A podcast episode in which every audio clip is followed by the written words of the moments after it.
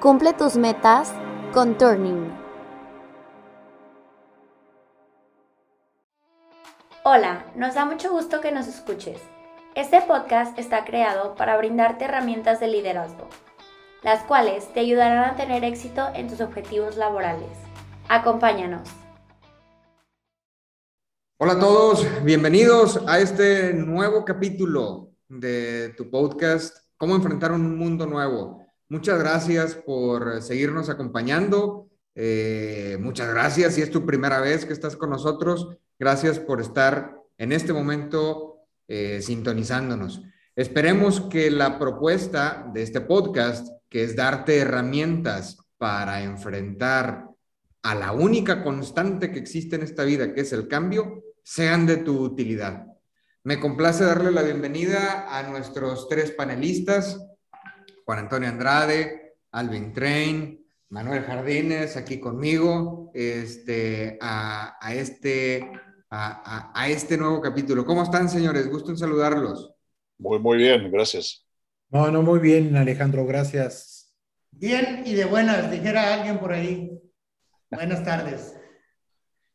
Qué bueno, qué bueno, me da mucho gusto. Pues bueno, iniciamos una nueva temporada, señores. Este, eh, este capítulo es el primer capítulo de nuestra segunda temporada, el número siete en total. Esperemos que, insisto, que el valor que estamos entregándote en estos podcasts estén siendo de utilidad para ti, para tu empresa, para tus equipos. Y bueno, el día de hoy nos reunimos para hablar de un tema central de un tema que en todas organizaciones, a lo que te dediques, lo tienes que aplicar. Vamos a hablar de liderazgo. Quizás sea un tema que para algunos sea un tanto trillado, para otros necesitemos aclarar el concepto de liderazgo. Y bueno, pues para eso estaremos en esta, en esta sesión. Y pues qué mejor que tres grandes líderes eh, nos hablen acerca de ello y, y, platiquemos acerca de sus conceptos aplicados de liderazgo, no tanto de lo que nos diga un librito, sino ahora sí de la experiencia aplicada en sus responsabilidades, que la verdad pues han sido bastante amplias. Alvin con responsabilidades este, a, a nivel continente, eh, Juan Antonio Andrade con responsabilidades a nivel nacional, igual, igualmente Manuel Jardines con, con responsabilidades nacionales, internacionales. Bueno, pues, este, qué mejor que ellos nos platiquen un poco acerca de este, de este tema, o más bien un mucho, si se puede. Este, y, y si les parece, pues comenzamos. Primer pregunta, señores. ¿Por qué en Turning y esto lo hemos visto también en, los videos que tenemos en nuestro canal de YouTube. ¿Por qué en Turning describimos un líder usando la figura de una cebolla? Este, a ver, eh, explíquenos un poquito, ¿qué tienen que ver las cebollas? Si me permites, Alejandro, eh, creo, que, creo que la cebolla es una buenísima forma de representar cuando nosotros buscamos entender qué es liderazgo. Cuando nosotros nos referimos a la literatura, a cursos, a opiniones, demasiadas veces nosotros vemos autores describiendo liderazgo por sus manifestaciones o por sus efectos o mismo por sus síntomas. Y entonces hay un sinnúmero de definiciones de liderazgo disponibles. Y no todas, y sí, no quiere decir que no sean verdad, pero nosotros, nosotros aquí en, en este equipo estuvimos buscando, qué, pero ¿qué hay detrás de eso? Es decir, ¿qué, qué, es lo básico para que haya liderazgo? ¿Qué, qué hace un líder? ¿No? Y, y la figura de la cebolla con sus múltiples camadas es la mejor forma de sacar camada tras camada y ver qué hay en el cierne. Y es por eso que nosotros enunciamos y, creemos mucho. Algo que a mí me llevó décadas aprender que es liderazgo empieza con pasión. Si tú no tienes pasión por lo que haces, olvídate, no vas a liderar en esta área. 100% de acuerdo. Si tú no tienes convicción, si tú no le pones corazón y no crees en lo que tú estás haciendo, otra vez, así que convicción, eh, la pasión, la, la convicción son dos eh, componentes críticos para el liderazgo. Que te guste lo que haces, que creas en lo que haces y finalmente una, una parte también extremadamente importante que son los valores con los que actúas, ya sean la coherencia, la integridad, el respeto y la humildad. Eso está al, ese es el fondo del liderazgo, a mi juez. Si me permites, Alejandro, la palabra, déjame este, ahondar un poquito más en el tema de Alvin. Eh, ustedes me deben de tener presentes como que soy un expositor que siempre busco darle un calificativo eh, a cada uno de los hechos de lo que hablamos. Yo resumiría lo que nos acaba de manifestar Alvin, que el factor humano es trascendente. ¿sí? Y el factor humano de líder hay, hay que irlo descubriendo capa a capa, poco a poco. Indudablemente en sus manifestaciones personales. Como bien decía Alvin, eh, tu capacidad de empatía, el ejemplo que brindas, la generosidad que proporcionas, la consistencia que demuestras, ¿sí? hasta la curiosidad que te caracteriza, tu capacidad de escucha, tu concepción del alcance de visión, foco de ganar, ganar, por ejemplo, que son cosas que vas a ir descubriendo poco a poco, capa a capa, siempre partiendo de tu valor humano antes de los conceptos teóricos, como bien lo mencionaba Alvin.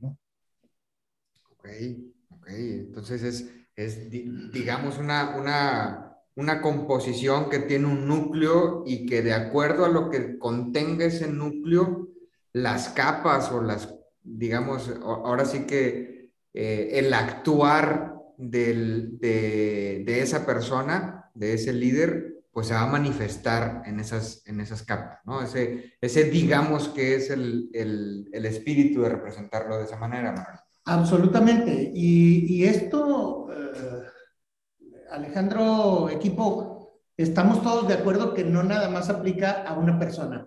Okay. Esto eh, se ve reflejado también en una organización, porque una organización al final de la fiesta es un ente, ¿sí? Que tiene personalidad, que tiene una, un, un, un enfoque de, de determinado fin sea este de lucro o no de lucro, pero lleva un fin que aglutina a una serie de voluntades y esas voluntades requieren de estructura.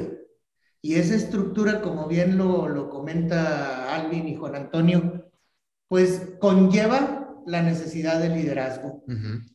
Y ese liderazgo, si nosotros lo transportamos a la filosofía completa de la, de la organización, eh, porque aquí se antoja la pregunta y dices, bueno, está bien, este, ahí está el, el, el liderazgo, pero esto cómo lo alineo en, en, en, con, con, mi empresa, con mi organización, claro. ¿Cómo, cómo, cómo empato estas cosas? ¿no? Sí, porque también en, en, las organizaciones hablamos muy seguido de que de, de, su filosofía, de qué valores debe de tener, este, de, de la visión, de la visión, entonces...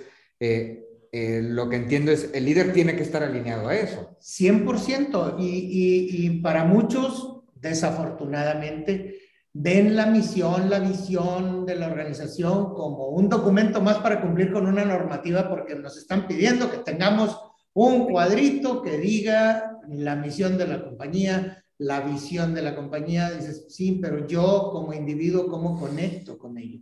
Entonces... Sí eh, siguiendo el, el, punto de, de Alvin de, de, la cebolla, así mismo se comporta tanto una persona como una organización. ¿Sí? En la periferia vamos a ver las actitudes. ¿Sí? ¿Cómo está actuando la organización? ¿Cómo actúa el, el individuo o no, Almen? ¿Cómo, cómo, cómo absolutamente, absolutamente. Y aquí, aquí sí, hay, un, hay, hay, hay una máxima, es un líder o un grupo líder vive lo que hace. Es correcto. Y ahí es de donde nace la pasión. Porque ahorita vamos a ir, me, gustaría ir este, desencebollando esta, esta, capa por capa, ¿no? Este, vamos a quitarle la primera capa. Bueno, la primera capa son las actitudes, es lo que le ves tú a la organización, es lo que le ves al individuo, cómo se está comportando como líder, ¿no? Pero luego empiezas a entrar más, más, más a fondo, segunda, segunda capita, ¿no? Vamos a ver cómo está este, sus eh, planes, sus programas, eh, hacia dónde va, este, etcétera. Y dices, ah, caray, aquí ya este, empiezo a entrar a una parte más profunda o del individuo o de la organización. Todavía más adentro dices, bueno, ¿y cuál es mi razón de existir? Ya, vamos a quitar la segunda capa, entramos a la tercera. ¿Yo por qué existo? O sea, ¿qué, qué me está motivando a mí hacer esta empresa? ¿Por qué quiero ir a fabricar estos productos? ¿Por qué quiero brindar este servicio? Y no nos circunscribamos únicamente a las utilidades, que si bien es cierto son muy importantes, pero no es la única razón de existencia de la compañía, ¿no? Este, porque sería un tanto corta la visión de decir, bueno, pues es que estoy aquí para hacer dinero. Si es cierto, esa es una, esa es una parte importante, si, si, si es para fines de lucro, pero pues este, cuando estés en una institución como la Cruz Roja y dices, ah, caray, aquí pues este, no voy a hacer dinero, ¿ah? Entonces tengo que tener muy en claro esa parte. Perdón, Alvin más bien, es decir, en estos casos, más bien el dinero es un resultado, no un objetivo, pero es un resultado de hacerlo bien. Absolutamente. Y, es un resultado de tener claro para qué existes y, cómo te ves hacia el futuro, siguiente capa. Incluso, incluso si no se tiene clara esa razón de ser y nada más nos vamos con hacer dinero, pues a lo mejor si, no determinas bien cuál es tu finalidad como empresa y te concentras nada más en hacer dinero, a lo mejor lo que hoy te da dinero, quizá mañana ya no vaya a ser tendencia, quizá mañana ya no vaya a ser una necesidad del mercado y ya no hagas. Entonces, desde el punto de vista, eh, o quitando un poquito el lado romántico de tener una razón de ser, yo creo que más que un sentido romántico es una razón económica. De decir, oye, tengo que tener una razón de ser para poder asegurar en el futuro que el dinero que hoy hace mi empresa o el dinero que hoy hago, este, pues pueda, pueda eh, sostenerse en el tiempo, ¿no? Y poderme alinear, porque me puede conducir, como dice Joel Barker, me puede conducir a acciones poco éticas o incluso inmorales para decir, pues voy a hacer dinero. A, ver, espérame, pero esto no es ético o no es moral y como quiero estoy haciendo dinero, ¿no? No sé qué pienses de esto, Juan Antonio. No, estoy completamente de acuerdo con ustedes, pero yo creo que sí es importante señalar que todo este proceso al que hemos hecho referencia también requiere de irse midiendo, de irse evaluando y para mí hay dos calificativos trascendentes. Ahí vuelvo a hacer referencia al factor humano que tiene esta concepción de la cebolla. Y para mí serían estos dos conceptos, hasta dónde puedo influir, hasta dónde alcanzo a influir y sobre todo, qué actitud estoy mostrando.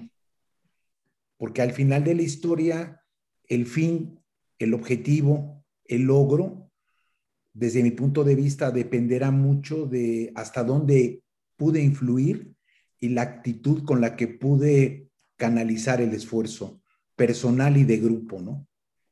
En este ah, particular, es decir, yo, yo, siempre, yo siempre usé la figura, para mí mismo usé la figura del maestro o maestra que más me gustaba. Y, y la, y la, la, el maestro maestra con el que más aprendí ha sido una persona que ha tenido pasión por lo que estaba dando y por eso conseguía influir. Claro, claro, y, este, y está... transmitir la, la, emoción con, el, con, la, con la materia.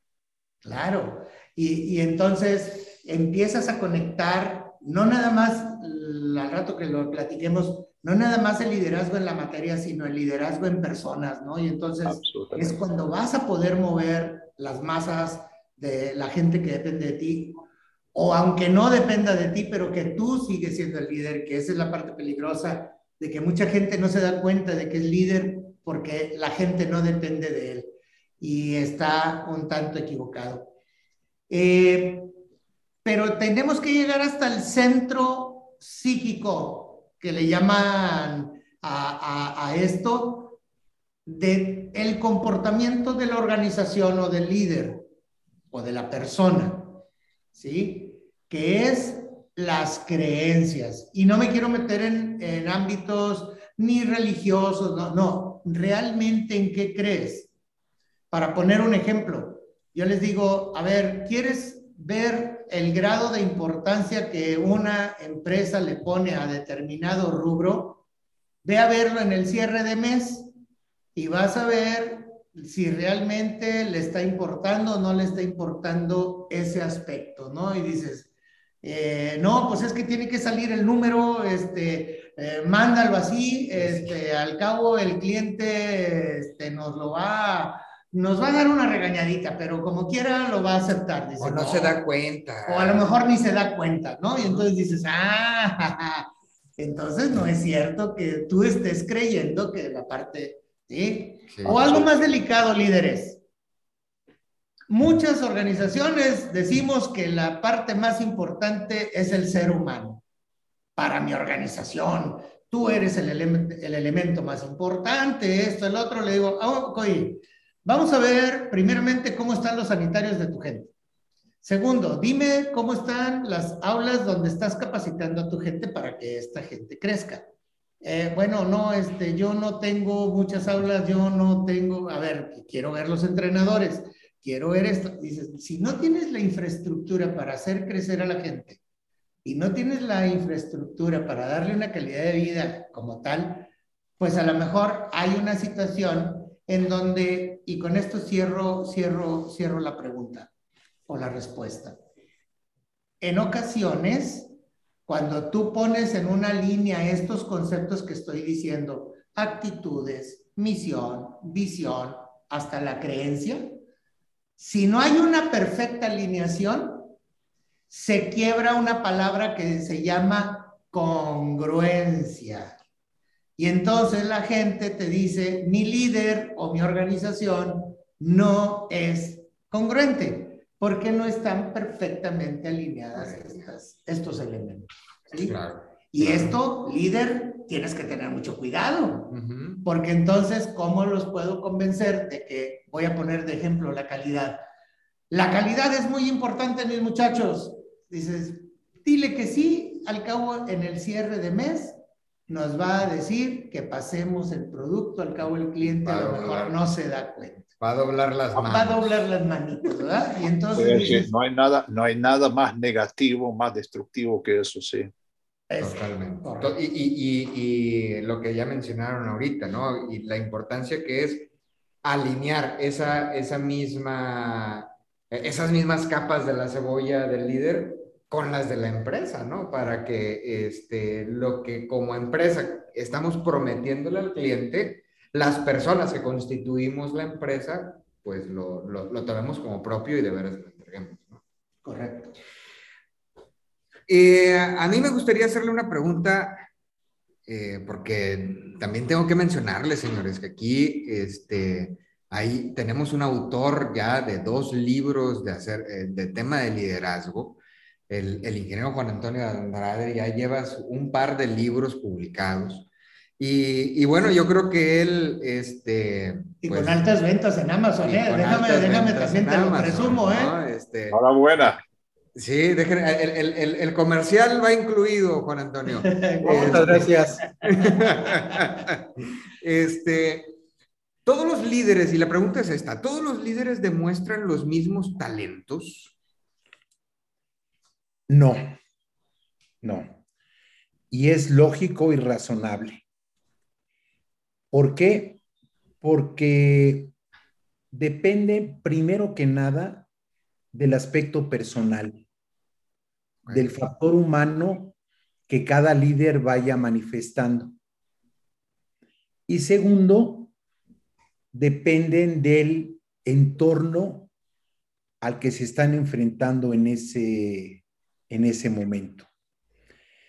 Y también trasciende mucho lo que tú enfatizabas de la alineación que debe de existir entre la empresa y el grupo, la empresa y el líder.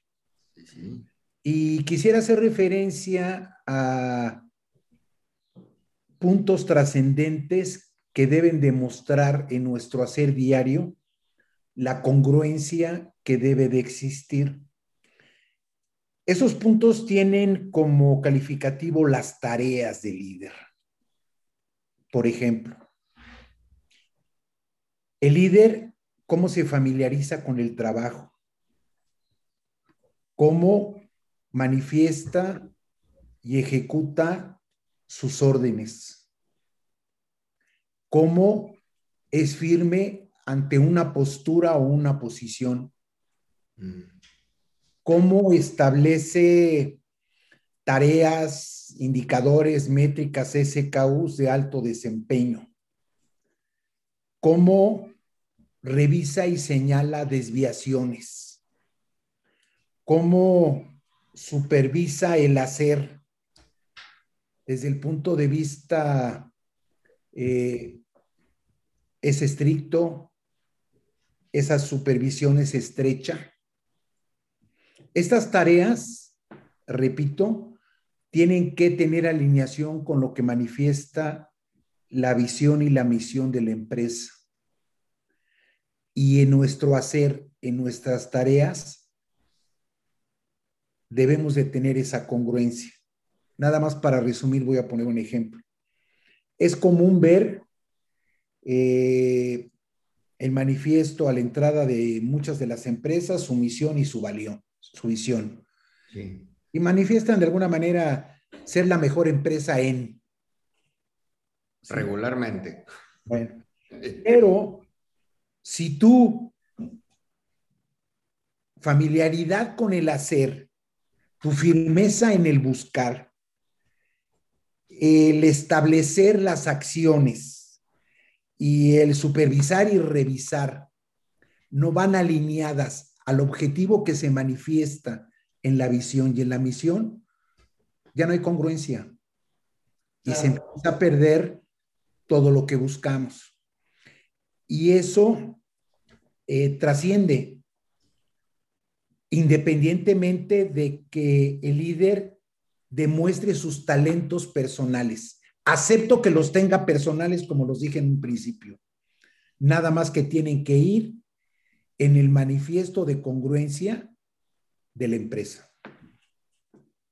De acuerdo, totalmente. Manuel, pensé que le estabas levantando la mano. No, no, este, pero, pero, pero sí, sí me gustaría como quiera construir un poquito sobre lo que, lo que está comentando eh, Juan Antonio, porque resulta que en ocasiones ni el propio líder tiene el entendimiento, mucho menos va a poder hacer y desglosarle o desmenuzarle, si me vale la palabra, a, sus liderados la misión y la visión de la empresa. Y entonces, o se va a quedar demasiado corto o va a pecar de súper grandioso, ¿no? Y entonces la gente cuando, cuando ve inalcanzable un objetivo o lo ve demasiado corto, no va a poder eh, confiar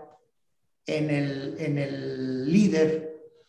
Y si nos vamos a, a, leer un poquito a Lencioni, ¿sí? Vamos a ver que la primer disfunción en un equipo va a ser la desconfianza.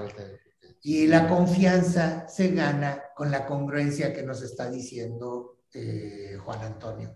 No sé, Alvin, ¿cómo, cómo sí, No, no, absolutamente. Y la, y la otra cosa es decir que debemos entrar en este tema es, no todos los líderes, y son líderes, son líderes en la misma cosa. Claro. ¿Sí? ¿No, ¿No te parece, Juan Antonio? No, eh, déjenme terminar el, comentario. Señores, el, el talento se trabaja, el talento se construye, el talento se va moldeando. Una persona que manifiesta una postura de talento sin ese tipo de adecuaciones de trabajo, seguramente se va a equivocar. Claro, pero por supuesto, por supuesto. Dicen, dice el dicho que la confianza mató al gato, ¿no? alguien, alguien muy práctico me decía, Juan Antonio, lo que acabas de decir tú, mucha gente lo va a entender de una manera más fácil si les dices, el talento es un músculo, señores, que se tiene que ejercitar, Correcto. preparar, adecuar. Creo que así queda más completo el... Sí, muy bien. Muy bien, muy bien, totalmente de acuerdo. Perfecto. Ahora, eh, me, me, hace, ahorita que, que, platicaban tanto de la congruencia como de los diferentes talentos que, que, que, tienen los líderes, algo con lo que pues me he llegado a topar en, en esta corta carrera profesional es eh, no todas las personas que están en posiciones de liderazgo los ve su gente como líderes, ¿no? Este, eh, eso, eso, este, eh, es una mera percepción mía o de algunos, este, Alvin, o realmente todas las personas en posiciones de liderazgo son líderes, tienen, tienen cualidades de líder. Es decir, lejos de ello, Alejandro, en mi experiencia, apenas un pequeño porcentaje de personas que están en, en, puestos de liderazgo realmente son líderes. Demasiadas veces en nuestras organizaciones nosotros elevamos eh, a, profesionales que son muy buenos y lideran en lo que hacen, en la materia que hacen, y nosotros los elevamos a líderes de personas y fallan. Mm. ¿Sí? Y ahí entonces este, muchos de estos líderes, al no tener otra opción, al no tener la, la, la, es decir, tienen la pasión por la materia, pero no tienen la pasión por la gente. Y ahí entonces tenemos muchos, lo que nosotros llamamos falsos líderes de personas. Y entonces aquí el primer término que es que me que me eh, entra a la cabeza es el líder que es un bully, el líder que es prepotente, que cree que intimidando lo hace, es decir, consigue liderar. Y de hecho, en la historia, nosotros, en la misma historia, en el mundial, nosotros a muchos de ellos los llamamos líderes. No lo son. El líder no es el que hable más fuerte. El líder no es el que sabe todo.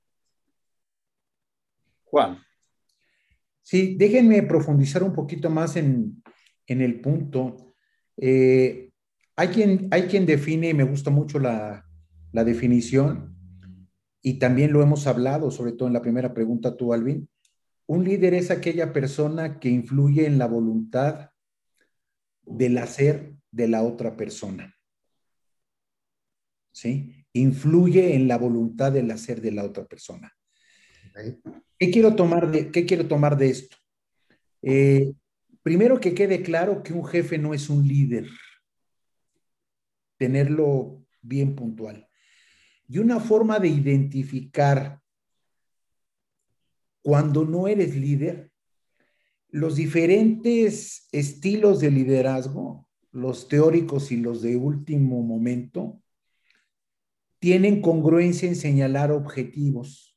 Por ejemplo, el cumplimiento relativamente inmediato de la tarea, de acuerdo a un plan, el proporcionar dirección y visión al grupo, el crear armonía, el reforzar compromisos, el generar ideas, el definir altos estándares, por ejemplo, el buscar desarrollo. Cuando no cumples con ese objetivo de liderazgo, automáticamente ya no fuiste líder. Y esto lo menciono y lo listo de esta forma o lo describo de esta forma para que la gente pueda identificar cuando alguien se para al frente y ya no es líder, en cómo trabaja estos objetivos o manifiesta estos objetivos que les acabo de enunciar. De acuerdo, Juan Antonio.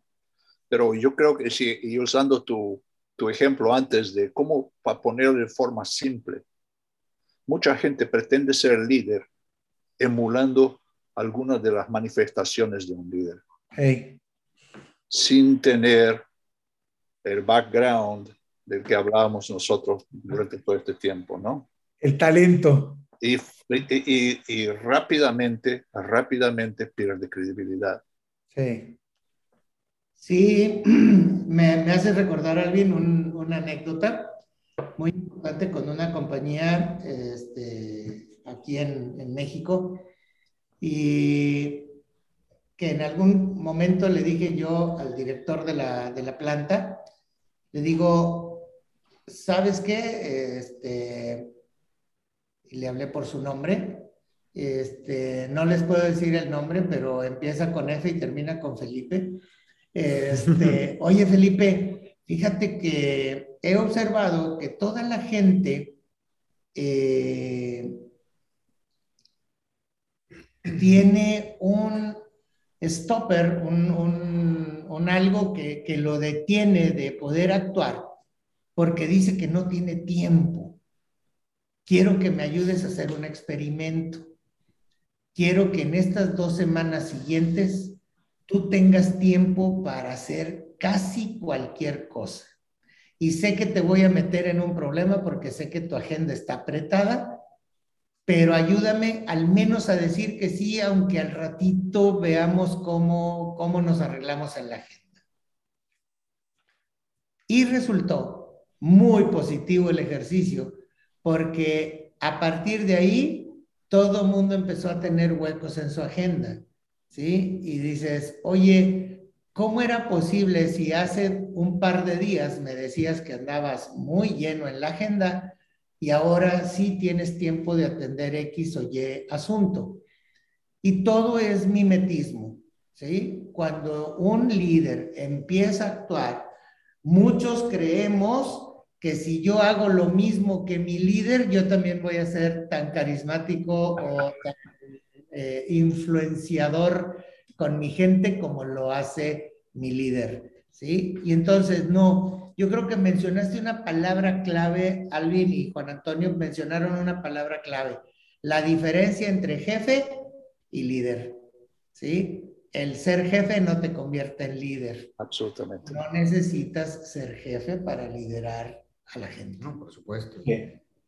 Y, y, digo, este, ahorita, ahorita que lo mencionaste, pues todas las nuevas generaciones tenemos este, a nuestros influencers, este, que no son más que personas de las cuales queremos de alguna manera este, imitar, emular, emular su comportamiento, este, o como bien decía Juan Antonio, nos convencen de hacer ciertas o cuáles, o cuáles, o cuáles cosas, ¿no? Entonces, este, pues tenemos, tenemos muchos que no somos jefes, tenemos también esa responsabilidad algunos, ¿no? De, ser eh, líderes de, de, las personas que nos, que nos, que nos rodean.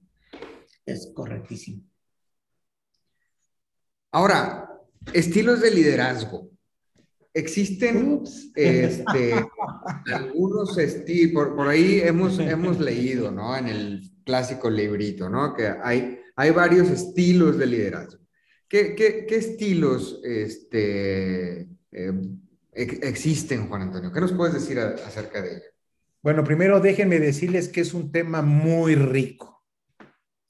Sí, eh, que indudablemente pueden ser tema de un podcast en particular y se pueden hablar. Voy a empezar mencionando los seis estilos teóricos con que los que saben del tema eh, lo manifiestan o lo han manifestado. Y sí, indudablemente todo estilo tiene un objetivo. Eh, de los seis estilos teóricos que se manifestaron en una base para estudiar el tema, es el coercitivo, que su principal objetivo es el cumplimiento inmediato de la tarea. Así lo describe la palabra coercitivo. El estilo directo, que busca siempre una dirección y una clara visión en el hacer. El estilo afiliativo, que crea armonía. Quiere que todos y busca que todos se lleven bien.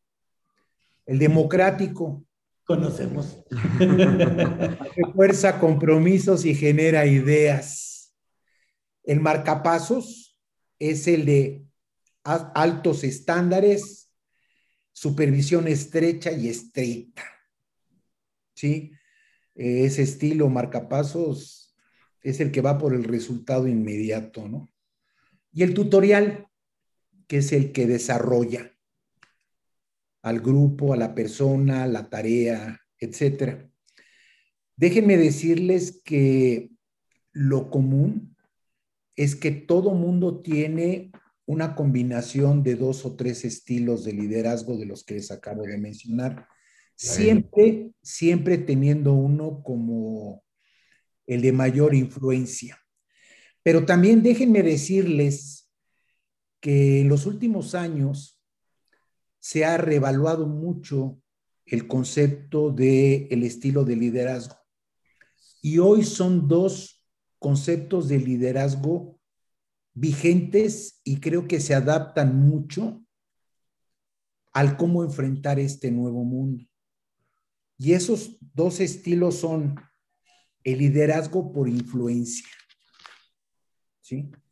El liderazgo por influencia es una habilidad para orientar la acción, buscando que la actitud sea el reflejo del liderazgo. ¿Sí? O sea, ¿cómo influyo para que tu actitud se manifieste en el camino y en la dirección que yo busco? Y también el liderazgo situacional, que desde mi punto de vista es el que hoy está predominando. El liderazgo situacional tiene una característica muy particular. Influye, afecta y se manifiesta acorde a la inteligencia emocional del líder.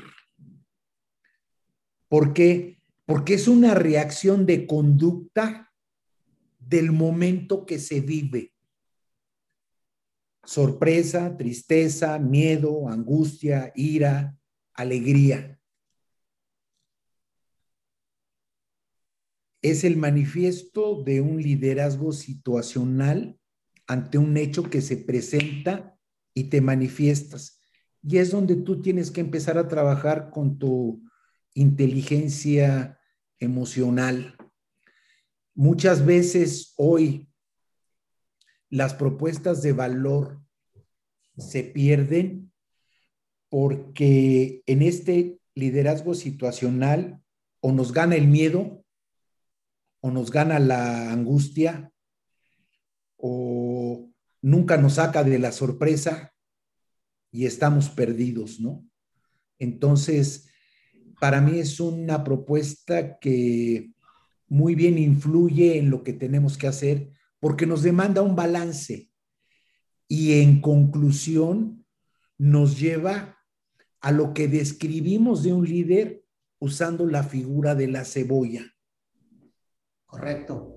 Y, si me permites ahí construir un poquito, Juan Antonio, eh, en tu valiosa respuesta a la pregunta del Alex, pero eh, hoy por hoy tenemos un sinnúmero de obstáculos y de situaciones que no ayudan en un momento dado a resguardar una inteligencia emocional eh, o auténtica, ¿sí? Este, o eh, lo suficientemente madura, que para la, la, palabra, para lo que estamos viviendo. Acordémonos, y por eso el nombre de nuestro programa de Enfrentando un Mundo Nuevo, eh, dos años de pandemia, una guerra este, actual, eh, precios del petróleo subiendo de manera este, extraordinaria, falta de transporte, no hay este, esto, no hay lo otro, no tengo materiales, no tengo... Y en las empresas empiezan a vivir una serie de presiones y una serie de eh, situaciones de alto estrés que empiezan a lapidar muchísimo eh, esa inteligencia emocional. No sé si estás de acuerdo, Alvin. Sí, estoy de acuerdo. Estoy de acuerdo también con la, con la forma como tú expresas los estilos, Juan Antonio. Eh, yo, veo, yo veo que puede, decir, en el liderazgo situacional, el liderazgo situacional muchas veces se puede presentar, si hay que tener mucho cuidado que no, no se presente como un liderazgo de, de lo imprevisible. Ajá. ¿Sí? Es decir, un líder en cualquier materia, en cualquier líder de organizaciones y personas, tiene que ser previsible según la situación. ¿Sí? Y ahí eso va mucho con lo, con lo que tú dijiste hace poco, Manuel, es no puedes representar. Tienes que ser coherente con la forma como lo estás haciendo. Ahora, este, ¿existe un estilo de liderazgo de estos últimos dos que nos menciona Juan Antonio? ¿Un estilo de liderazgo que sea mejor que otro? O sea, este, a, los jóvenes, ¿qué nos, qué nos podrían recomendar? Oye, eh, prepárate con el estilo de liderazgo situacional o prepárate con el, con el estilo de liderazgo este, por influencia. ¿Qué, nos podrían recomendar, señores? Eh, Alejandro, permíteme tomar la palabra primero, perdón, Alvin. Sí. Eh, primero tenemos que estudiarnos a nosotros, tenemos que conocernos a nosotros y a la situación. Bueno, ese es el segundo. Primero nosotros, o sea, nosotros tenemos que tener claro qué tipo de líderes somos. ¿Qué tipo de liderazgo manifestamos normalmente? ¿Con cuál tenemos más empatía? Y de eso nos puede hablar Manuel.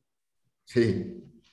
Eh, una vez que ya tengo perfectamente identificado qué líder soy yo, entonces, viene y toqué el aspecto personal, como lo hablé en la respuesta de la pregunta número tres, viene la valoración del entorno, como lo señala Alvin, que es un calificativo trascendente. ¿Sí? El calificativo trascendente de bien valorar y entender ese entorno me tiene que llevar a un objetivo, ya sea el cumplimiento inmediato, eh, el desarrollar, el proporcionar dirección y visión, eh, eh, mi habilidad para orientar, orientar, el, poder manifestar las reacciones de conducta de mi grupo. Ahí voy a caer en otro calificativo del estilo de liderazgo. O sea, yo tengo que ir entendiendo en dónde estoy. Y refuerzo el comentario que también hice. Me tengo que ir adaptando, tengo que ir ejercitándolo, tengo que ir adaptando y conociendo en función a lo que me enfrento. Sí, decir, yo lo iba a expresar, Juan Antonio, de una forma un poquito más jocosa. Es decir, no uses el estilo de liderazgo influenciador cuando vas a salir a un tiroteo. No, pues. o en un incendio, ¿no? O un incendio. Sí, este, y, yo creo que por eso, como bien lo comenta Juan Antonio, lo que más ha estado prevaleciendo obviamente es el, liderazgo situacional porque pues es tan adaptable a, que para la redundancia, a la situación, pero eh, el, el tener esa madurez en tu inteligencia emocional para poder rápidamente eh, adecuar tu comportamiento y regresar a, a, los estilos donde la situación te lo va, te lo va dictando, eh, es lo que en un momento dado a, a ustedes, los jóvenes, les puede, les puede eh, servir ahorita para ir trabajando cómo ir madurando su inteligencia emocional. De acuerdísimo. Y, y ¿cómo, ¿cómo podemos identificar nuestras áreas de liderazgo? ¿Existe alguna herramienta que, que nos pueda decir este, esta información? Sí, y bueno, pues ahora sí, déjame también, así como anunciamos los libros de, de Juan Antonio, vamos a anunciar también a Turning Tenemos un, una herramienta de diagnóstico y, este, y bendito sea Dios, contamos con muy fuerte colaboración de Alvin y de, y de Juan Antonio, porque le dieron un redondeo y una profundidad muy padre para poder eh, revisar dónde estamos actualmente en nuestros papeles como líderes. Y es muy interesante eh, que cuando se aplica eh, lo hagamos con un mapa un tanto completo de la cuadrilla del, de, liderazgo para poder detectar duplicidades, hoyos, este, etcétera, dentro de tanto de los estilos como las influencias que en un momento dado eh, están teniendo los líderes en el, en el grupo al que, al que quieren dirigir. Entonces, este, Mm, verdaderamente nos ha ayudado muchísimo a detectar muy bien, pues, cuáles son tus fortalezas, cuáles son tus debilidades para que eh, lo, lo, puedas hacer no nada más en lo individual, sino también en lo colectivo, porque en muchas ocasiones este, también nos pasa que en un momento dado es muy fácil ver la pajita en el ojo ajeno y la viga que traemos acá en, nuestra cara no la, no la detectamos, ¿no, Juan Antonio? No, sí, y miren, eh, Radio Escuchas, déjenme decirles, voy a hacer un comentario de una experiencia profesional que me tocó vivir eh, siendo asesorado por Turning. Eh, lo que acaba de manifestar Manuel, yo lo, califica, lo califico en que una de las múltiples eh, cosas que aprendí y en la que me ayudó Turning por su amplia visión y su concepción no dañada con la ceguera de taller, por ejemplo, por ponerle un calificativo, es que me ayudó y me enseñó a adaptarme. ¿Sí? Eh, te vi cara de muy convencido, Alejandro, pero es tremenda verdad. O sea, me ayudó a adaptarme en lo personal, a mi grupo, nos, nos, fue llevando, nos fue formando, nos fue ayudando a consolidarnos, a estructurarnos y a no perdernos en el camino. ¿Sí? Eh, personalmente, yo viví empresarialmente muchos cambios de empresas eh, y pude seguir consolidando mi desarrollo profesional. Y lo manifiesto porque el poder me haber hecho continuar en el camino, señores, fue que me pude adaptar. Pero es muy diferente cuando te tienes que adaptar tú como persona, tú como líder, cuando tienes que adaptar al grupo. Cuando tienes que adaptar, Manuel, Radio Escuchas, a la empresa. Ya con eso termino todo. Juan Antonio no lo, podías, no, no lo podía expresar mejor. Pero sí, eso pasa por autoconocimiento. Sí. Esto pasa por entender qué te mueve. Sí, correcto. Y eso, y eso es la pregunta que uno tiene que hacer. Normalmente, naturalmente, estas, eh, la, la respuesta a estas preguntas puede estar influenciados por lo que 500 personas piensan de ti o tú crees que piensas de, piensan de ti, ¿no? O que tú crees que deberías hacer. Me refiero al síndrome del, del ingeniero infeliz o del médico infeliz que se hizo médico porque se esperaba de él o de ella, ¿no? o por alguna otra razón. Es decir, hay que, hay que aprender a conocerse. Y, y, eliminar, si me permites construir sobre ese punto, Alvin, eliminar el miedo de conocerte a ti mismo. Naturalmente, totalmente Hay de acuerdo. personas que no nos gusta que nos diagnostiquen, porque ¿qué tal si me dicen que tengo X o Y padecimiento? Por eso no voy al check-up para que me digan de qué estoy enfermo. Exactamente. Entonces dices, este, oiga, doctor, nomás no me diga de, de, de, qué me, de qué me enfermé, porque luego pues me voy a sentir triste. Dices, pues, pues mi rey, Sí. es- tengo que decir las cosas. Digo, tampoco voy a hacer un- un- una declaración abrupta, pero eh, tengo que ir viendo y autoconociéndome para poder ir mejorando. No se puede mejorar lo que no se conoce y lo que no se Sí. mide. Y, y- y una forma que, es decir, en mi, en mi experiencia yo descubrí es la mejor forma de conocerte no es cuando estás en tu trabajo. La mejor forma de conocerte es cuando estás fuera del trabajo y, y cuando, cuando empiezas a perseguir tus propios intereses. Es correcto. ¿sí? Ahí, por ahí puedes encontrar, es decir, yo, yo he tenido en mi, en mi experiencia, en mi carrera, yo he visto a gerentes de control de calidad súper mediocres transformados en directores de venta muy exitosos, ¿sí? Sí. porque consiguieron ver qué, qué realmente les gustaba y no estaban, no estaban haciendo un trabajo, como dicen los americanos, 9 to 5.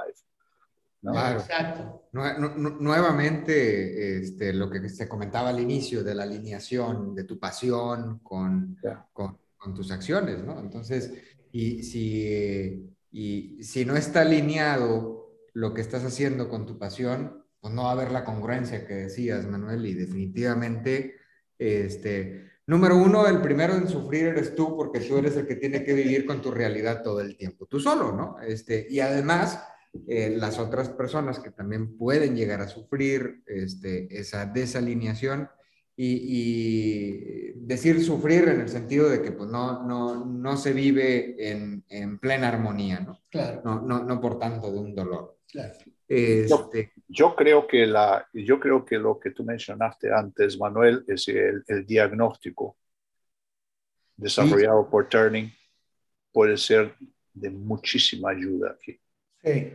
Sí. Totalmente. Es, es, una herramienta este, bastante extensiva en la que un grupo de consultores de Turning asiste a tu empresa, empieza a convivir con los eh, líderes funcionales de, de tu empresa y como resultado vamos a poder conocer si existe esa alineación, si la cebolla de esas personas que están como líderes está alineada a la cebolla de, de, de la empresa. Uh -huh. Y eso te permitirá a ti conocer, a, al momento de conocer esa alineación, te permitirá saber qué cambios en acciones o en personas eh, o en procesos se tienen que hacer en tu empresa para que el, el valor que estás eh, buscando entregarle a tu cliente y obviamente el valor que estás esperando recibir de tu, de tu trabajo, de tu empresa, pues sea el, el mayor este, y se maximice.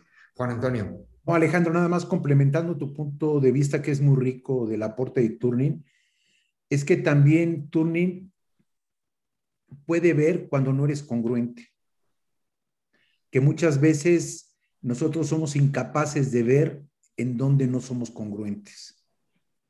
Por supuesto, sí. Sí, porque la mayor parte de las incongruencias no son a propósito. Uh -huh. ¿Sí? Si, si dijeras es que lo estoy haciendo a propósito, bueno, pues ahí ya está a lo mejor hasta la falta de ética, ¿no? Sí, Pero la, me atrevo a, a decir que arriba del 95% de las ocasiones no son a propósito, no, no te estás dando cuenta que eres incongruente y esa es una parte importante. Se esconden, se esconden y ese, y ese también es un, es un, como bien lo mencionas Juan Antonio, un resultado valiosísimo de, de este diagnóstico, Sí, señor. que pues encantados de darles mayor información a quienes, a quienes gusten contactarnos.